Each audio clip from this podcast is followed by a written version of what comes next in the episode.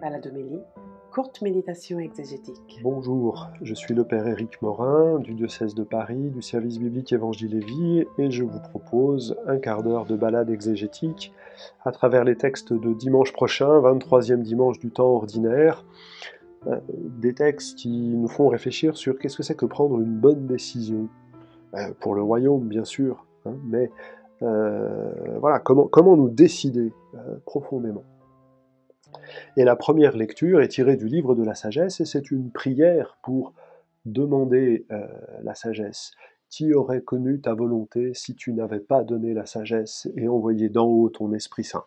Pour notre auteur, euh, la sagesse de Dieu, l'Esprit de Dieu, ce sont deux expressions qui sont euh, quasiment synonymes. on pourrait réfléchir longuement à cela, mais restons plutôt dans l'intention plus large de ce texte. Euh, notre auteur prie pour demander la sagesse. tout ce chapitre 9 est fait pour ça. Euh, le livre de la sagesse, qui est pratiquement le dernier de notre Ancien Testament, du 1er siècle avant Jésus-Christ, est constitué de manière très précise comme l'éloge de la sagesse. Et quand on fait l'éloge euh, d'une vertu, on essaye de la caractériser c'est ce que fait notre auteur dans les chapitres 6, 7, 8, 9, en la caractérisant comme étant divine. Elle est une propriété même divine, hein, elle est une image de la bonté de Dieu, une effluve de sa puissance, dit-on au chapitre 7. Elle est un don de Dieu à l'homme. L'homme n'est sage, c'est-à-dire il sait prendre une bonne décision que dans la mesure où Dieu lui a donné sa propre sagesse la capacité de Dieu à décider ce qu'il faut faire à l'égard de sa création. La sagesse est donc une manière de participer à la sainteté même de Dieu. Et elle se demande. Et parce qu'elle se demande, elle est bel et bien un don. Euh, euh, en, mettant euh, une prière dans sa propre bouche, en priant pour avoir la sagesse, l'auteur utilise un moyen très fort et très efficace pour bien faire comprendre à son lecteur que s'il ne demande pas la sagesse, il ne l'a pas parce que la sagesse est divine et qu'elle est par essence un don de Dieu. L'auteur euh, dit au chapitre 16 être heureux d'avoir fait de la sagesse son épouse, il la reçoit comme un don, comme un père euh, donne une épouse à son fils dans les relations sociales de l'époque. Avoir la sagesse qui préside à la création permet de comprendre le monde. Hein, c'est ce que dit notre auteur. Qui peut comprendre les volontés du Seigneur euh, Et la sagesse de Dieu, c'est ce que va dire le texte par la suite, va consister à savoir arracher euh, son peuple à l'idolâtrie. Et du coup permettre de comprendre qui est le Dieu trois fois saint. C'est un élément, euh, je crois, vraiment important. Être sage, c'est savoir demander à Dieu, pas aux idoles que j'ai faites, mais au Dieu trois fois saint, euh, de nous donner la sagesse par laquelle il a créé le monde.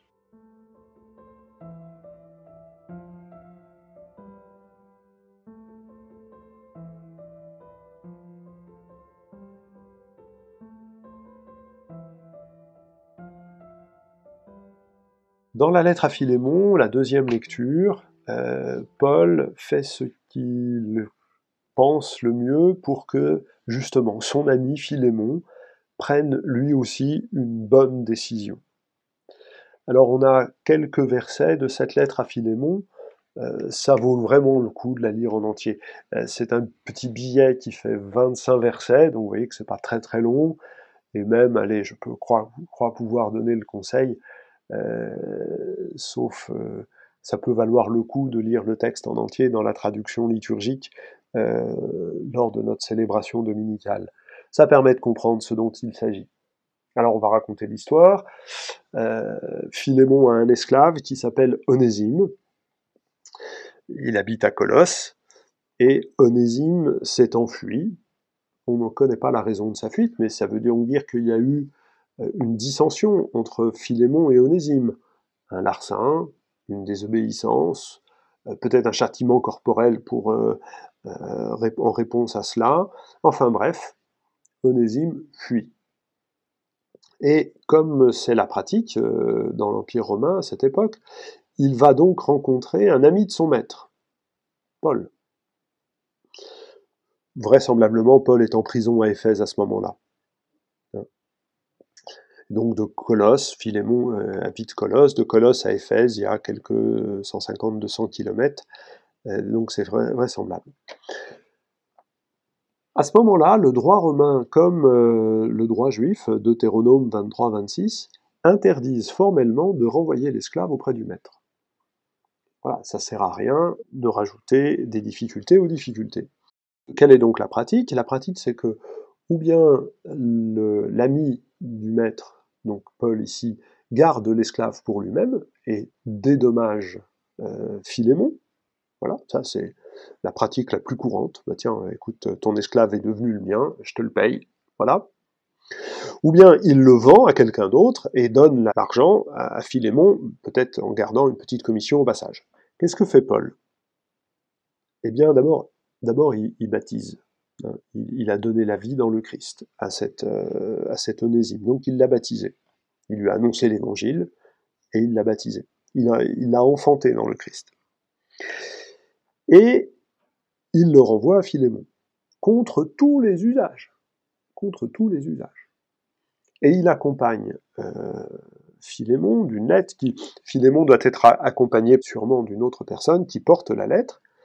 Et la lettre s'adresse à, Philémon pour que Onésime soit accueilli. Euh, je te demande de l'accueillir, euh, non pas comme un esclave, mais mieux qu'un esclave, comme un frère bien-aimé. Et Paul, dans le texte, joue sur le sens d'Onésime, qui est un mot qui veut dire profitable. Eh bien, il est plus profitable de l'avoir comme frère que comme esclave. Vous voyez la belle réflexion qu'il peut y avoir.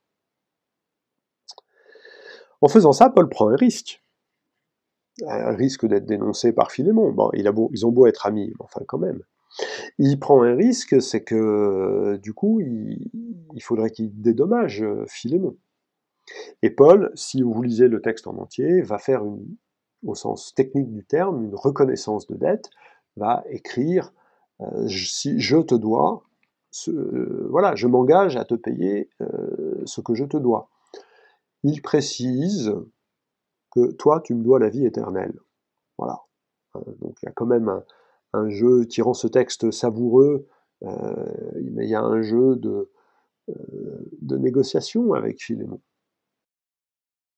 J'ai souvenir d'avoir lu ce texte-là avec des Antillais et des Indiens de caste intouchable qui disaient mais il ne s'agit pas de la libération d'Onésime, il s'agit de la libération de Philémon.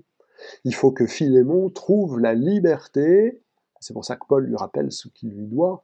Euh, il faut que Philémon trouve la liberté d'accueillir Onésime non plus comme un esclave et comme un frère. Comment ça s'est passé? On n'en sait strict rien. On ne sait absolument pas. Euh, voilà, ça ne nous regarde pas en fait. Hein, c'est leur secret. On sait qu'il y a un certain Onésime euh, qui est devenu par la suite évêque d'Éphèse. C'est assez vraisemblablement le même. Est-ce que ça nous permet d'inférer ce qu'il s'est passé entre Onésime et Philémon? Absolument pas. Un certain nombre de chrétiens, euh, aujourd'hui, se sont emparés de ce texte et réfléchissent à partir de ça sur euh, l'accueil des migrants. Euh, qu'est-ce qui est utile? Qu'est-ce qui est profitable de les reconnaître comme frères?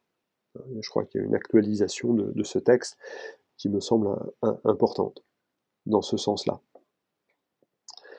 Voilà, euh, dans ce billet, euh, Paul euh, enjoint son ami à prendre la bonne décision, une décision de sagesse, qui va reconnaître ce qui est profitable, c'est-à-dire que l'autre est un frère.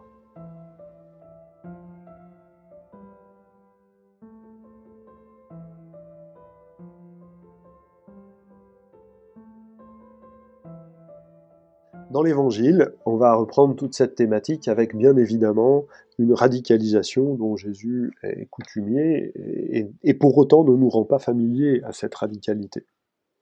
Dans ce texte-là, Jésus s'adresse à la foule qui est autour de lui. Euh, Jésus a dit des choses importantes, euh, intéressantes, et les gens sont enthousiastes et donc le suivent. Et dans ces quelques euh, huit versets, neuf versets, Paul, Jésus dit trois fois, il n'est pas digne d'être mon disciple. Il ne peut pas être mon disciple. Trois fois dans le même texte. Hein, celui qui euh, euh, vient à lui sans préférer, sans le préférer à sa famille, celui qui vient à lui sans porter sa croix, celui qui vient à lui sans renoncer à tout ce qui lui appartient. Voilà, trois catégories de personnes qui ne peuvent pas être disciples de Jésus. Et donc, il faut euh, mesurer euh, qu'est-ce que c'est que être disciple de Jésus et prendre une décision de manière euh, radicale et entière. Alors la question de sans me préférer à, son père, sa mère, sa femme, littéralement sans haïr, mais haïr ça veut dire, enfin, il n'y a pas de, dans les langues bibliques, il n'y a pas l'expression moins que. Et du coup, ben voilà, sans me préférer à son père. La traduction liturgique est, simple et fluide ici. Euh, ça ne veut pas dire qu'il ne faut pas aimer euh, ses proches. Euh, ce serait étonnant de la part de Jésus. Mais ça veut dire qu'il faut aimer le Christ pour apprendre à aimer ses proches dans le Christ. Pas parce qu'ils nous sont proches, mais parce que ces liens de proximité doivent être revêtus par les liens de la fraternité dans le Christ. Pour revenir à l'exemple de la deuxième lecture, euh, Philémon et Onésime sont proches. Bah, ils sont brouillés. Bah, pour se brouiller, il fallait qu'ils soient proches. Mais ils sont invités à revêtir ces liens de proximité par les liens de fraternité dans le Christ. Et c'est ces liens de fraternité dans le Christ qui vont leur permettre de dépasser le différent qu'ils ont. Choisir d'aimer le Christ avant toute chose c'est apprendre du Christ à aimer nos proches et à les regarder non pas par rapport à nous-mêmes, mais par rapport à ce qu'ils sont pour le Christ. C'est une véritable conversion. Euh, apprendre à aimer ses proches, pas parce qu'ils nous sont proches, mais parce que le Christ a donné sa vie pour eux. La deuxième injonction, euh, deuxième mise en garde, c'est l'invitation à porter sa croix. Qu'est-ce que veut dire cette expression porter sa croix Il y a deux explications. Hein. il ne s'agit pas de porter la croix du Christ, hein. il s'agit de porter notre croix. Hein. Euh, il y a deux explications. Une sorte euh, de proverbe. Euh, porter la croix, c'est le signe de. Il y a tellement, on voyait tellement dans les routes de Galilée ou les portes de Jérusalem de, de crucifier par les Romains que euh, porter sa croix, ça voulait dire, ça pouvait être un proverbe pour dire euh, accepter la condition difficile, dangereuse euh, de l'existence, que l'on continue de vivre dans l'alliance et dans la fidélité à l'alliance. C'est une première explication. Une deuxième explication, c'est que pour rentrer dans une confrérie pharisienne, il pouvait y avoir, et il y avait des, rites différents selon les familles de confréries. Il, pouvait y, avoir, avait des rites initiatiques, une immersion dans l'eau, euh, possiblement, mais aussi possiblement euh, une croix qu'on appellerait nous aujourd'hui de Saint-André, donc en forme d'X, tracée sur le front par le maître de la confrérie, et c'était le signe de la rémission des péchés. On, pouvait entrer dans ces confréries pharisiennes pour vivre euh, le pardon des péchés. Et donc porter sa croix, c'est accepter d'être pardonné et de vivre ce pardon qui vient de Dieu.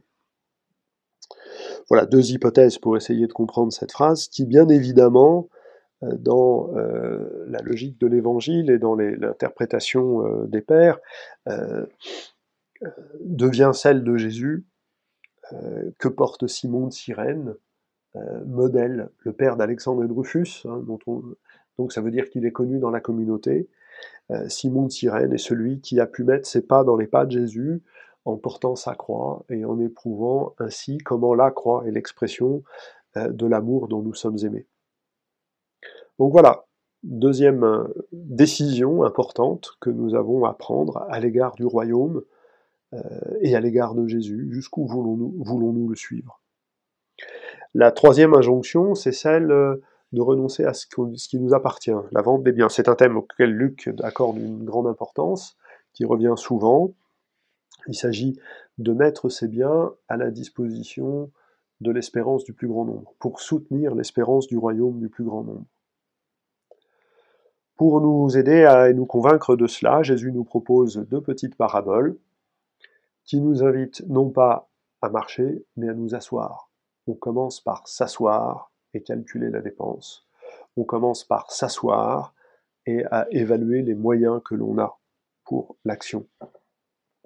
Voilà l'invitation qui peut se réaliser dans notre prière quotidienne à nous asseoir pour prendre au plus profond de nous-mêmes et peut-être euh, chaque jour ou progressivement nous réussissons à prendre cette décision plus profondément pour décider euh, d'aimer le Christ en premier et d'apprendre du Christ à aimer les autres, pour décider à porter notre croix, pour suivre Jésus au plus près et euh, faire de nos biens et de toute notre vie un soutien pour l'espérance du plus grand nombre.